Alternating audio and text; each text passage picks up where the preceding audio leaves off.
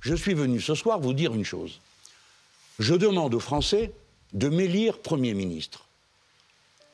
Je leur demande, pour m'élire Premier ministre, d'élire une majorité de députés insoumis. Insoumis et Union populaire. Et j'appelle tous ceux qui veulent rejoindre l'Union populaire, c'est-à-dire l'essentiel de son programme, à se joindre à nous pour cette belle bataille. Il y a donc un troisième tour. Il n'y a pas seulement un deuxième tour. Il y a un troisième tour. Regardons bien. Telle qu'est la situation aujourd'hui, l'Union populaire est en tête dans 105 circonscriptions du pays, c'est-à-dire 20% d'entre elles. Et nous sommes au deuxième tour, avec les résultats qu'il y a là, hein, dans les circonscriptions, dans plus de 420 circonscriptions. Ce qui veut dire que c'est possible, parce que nous avons un modèle d'élection législative, lui aussi aberrant, qui est le suffrage universel à deux tours, et qu'il faut faire 12,5 euh, pour être présent au deuxième tour. Monsieur Toussaint, les calculs que nous avons faits, nous les avons faits sans compter les circonscriptions où on ne fait pas 12,5 aujourd'hui. Si bien que je le dis, si on veut, on peut.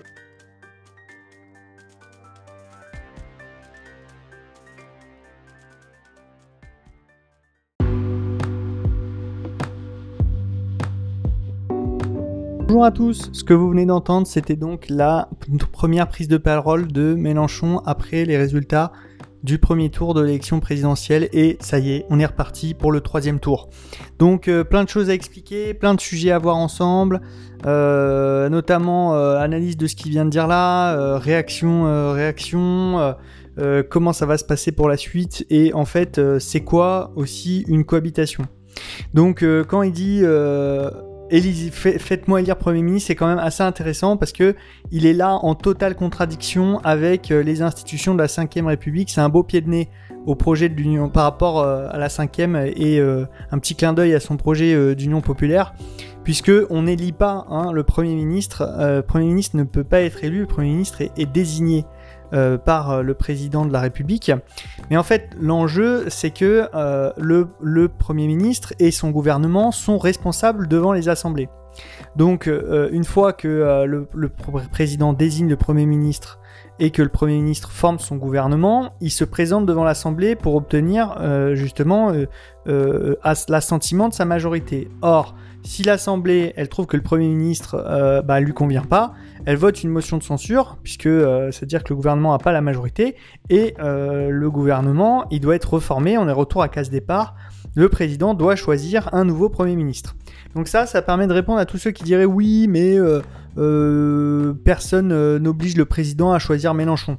En fait, si, si il y avait une majorité de l'Union populaire qui arrivait en majorité à l'Assemblée nationale, donc qui obtenait euh, les 289 euh, députés nécessaires, eh bien, on aurait, euh, on aurait forcément le, Premier ministre serait en fait la personne qui, qui, qui est le leader de l'opposition ou qui serait accepté comme, euh, comme étant euh, le leader, donc du coup pas de l'opposition mais de la majorité, pardon, vieux réflexe, vieux réflexe. Donc euh, c'est intéressant la statistique qui résulte des résultats du, du, du second tour et la réflexion qui est engagée, qui est engagée en ce moment autour des propositions de l'Union populaire de faire un, un grand bloc donc Jean-Luc Mélenchon parle dans cet entretien d'un front populaire qui irait au-delà euh, d'un large front populaire qui irait au-delà même des partis, des associations, euh, euh, qui, est un peu la démarche qui a déjà été engagée dans l'Union populaire.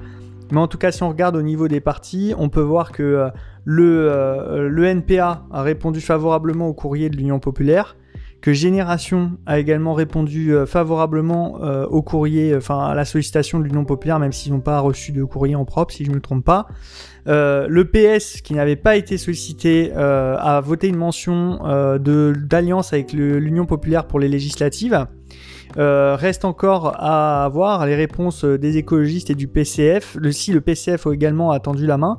Donc euh, reste, reste, je crois, les écologistes. Euh, en tout cas, là, il y a une vraie opportunité d'avoir euh, des législatives qui soient sous une bannière unique portée avec le programme L'avenir en commun.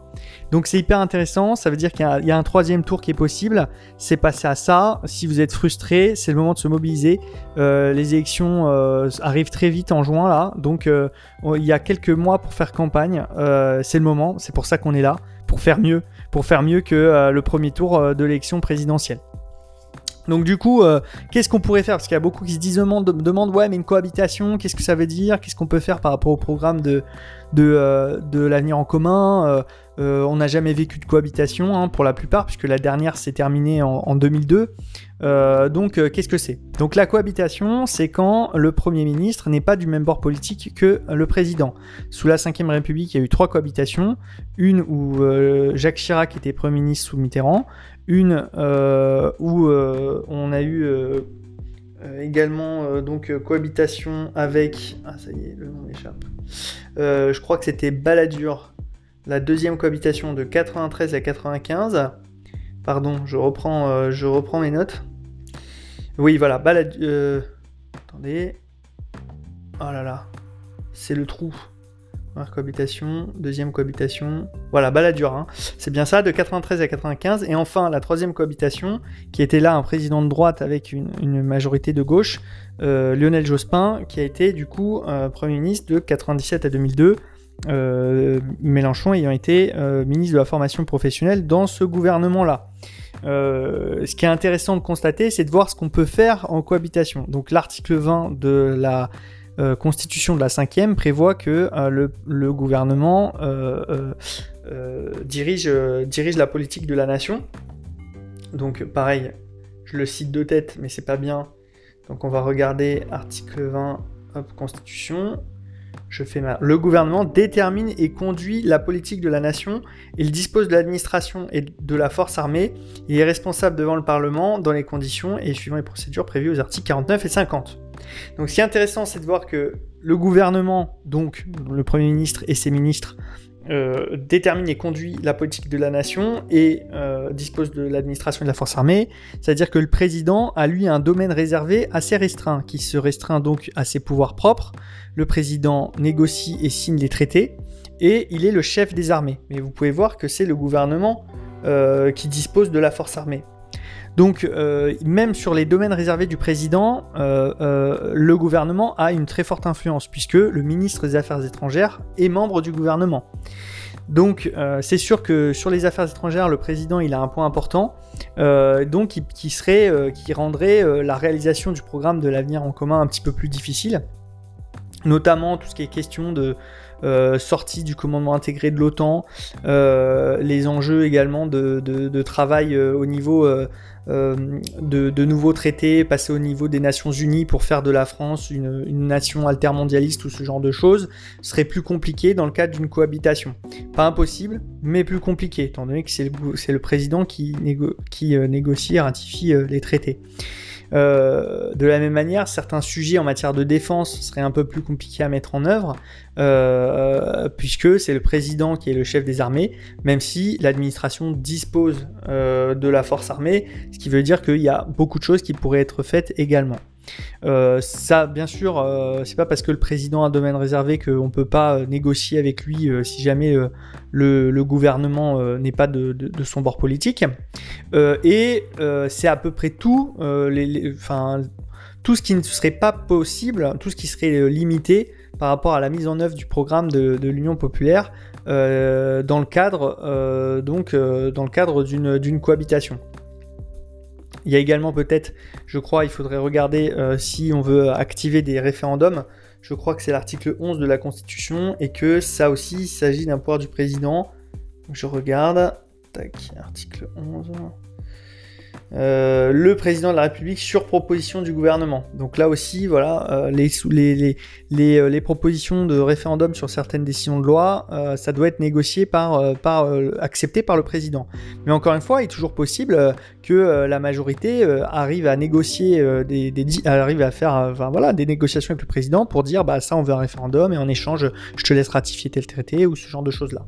En tout cas, voilà les différences, voilà les différences entre une présidente. Donc forcément, il y a des bouts de l'avenir en commun qu'on n'aura pas, puisqu'on n'a pas envoyer Mélenchon au deuxième tour et donc il sera pas président de la République. Hein, donc ça, c'est sûr que Premier ministre, c'est un lot de consolation. Mais qu'est-ce, quel, quel lot de consolation Puisqu'on pourrait mettre en œuvre la quasi-totalité du programme de l'avenir en commun et, et, véritablement changer le pays, notamment bah, la réforme des retraites, la, question, la question du SMIC, le blocage des prix, toutes ces, toutes ces mesures fortes pourraient être mises en œuvre dès l'arrivée, dès l'arrivée au gouvernement de, de l'Union populaire.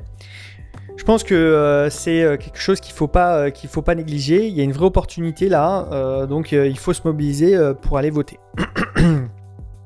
Il faut noter aussi qu'un gouvernement de cohabitation, ben, ça fait plein de choses. La preuve, euh, il y a 20 ans tout juste, euh, il y a 20 ans, sous une cohabitation, on a mis en place les 35 heures, on a mis en place une nouvelle semaine de congés payés, et euh, rien que ça, bah, ce, serait, serait vachement cool d'avoir, d'avoir du coup une cohabitation avec Jean-Luc Mélenchon comme, Premier ministre et, donc un gouvernement de l'Union populaire.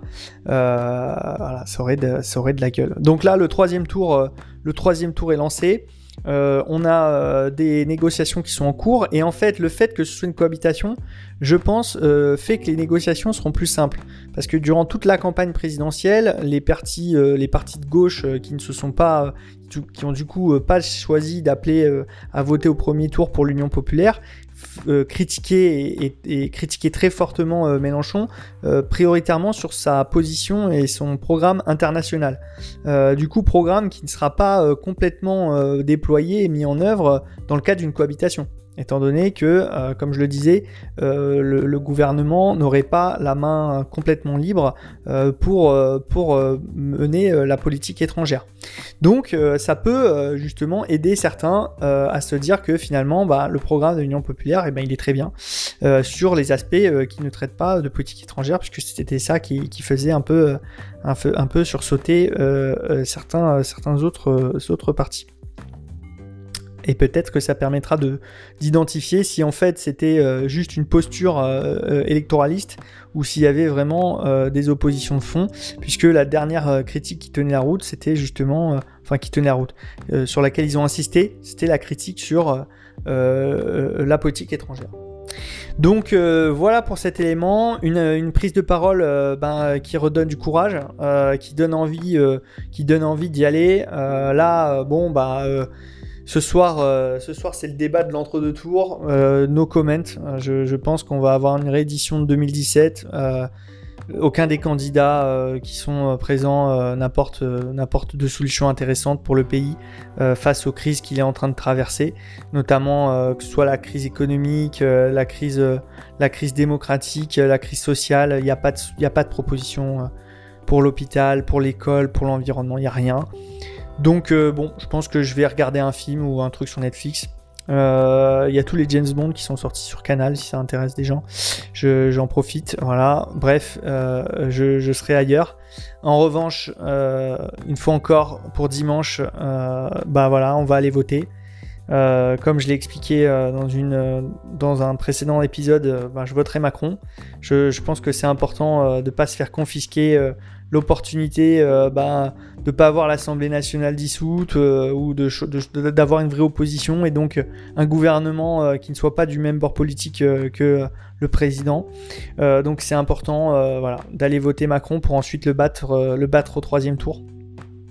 Je pense que c'est essentiel, c'est essentiel de se mobiliser et dimanche prochain et surtout en juin et dans toute la période entre les groupes d'action insoumis euh, accueille, de, accueille plein de nouveaux membres. Ils sont dans une vraie logique de débrief du premier tour et euh, qu'est-ce qu'on peut faire pour la suite. Donc euh, n'hésitez pas, moi par exemple, je vais me rendre à une, à une, une réunion d'un groupe d'action auquel suis, je suis allé une fois, donc ça va vraiment être une redécouverte, donc ça va être, j'ai hâte, ça va être assez sympa.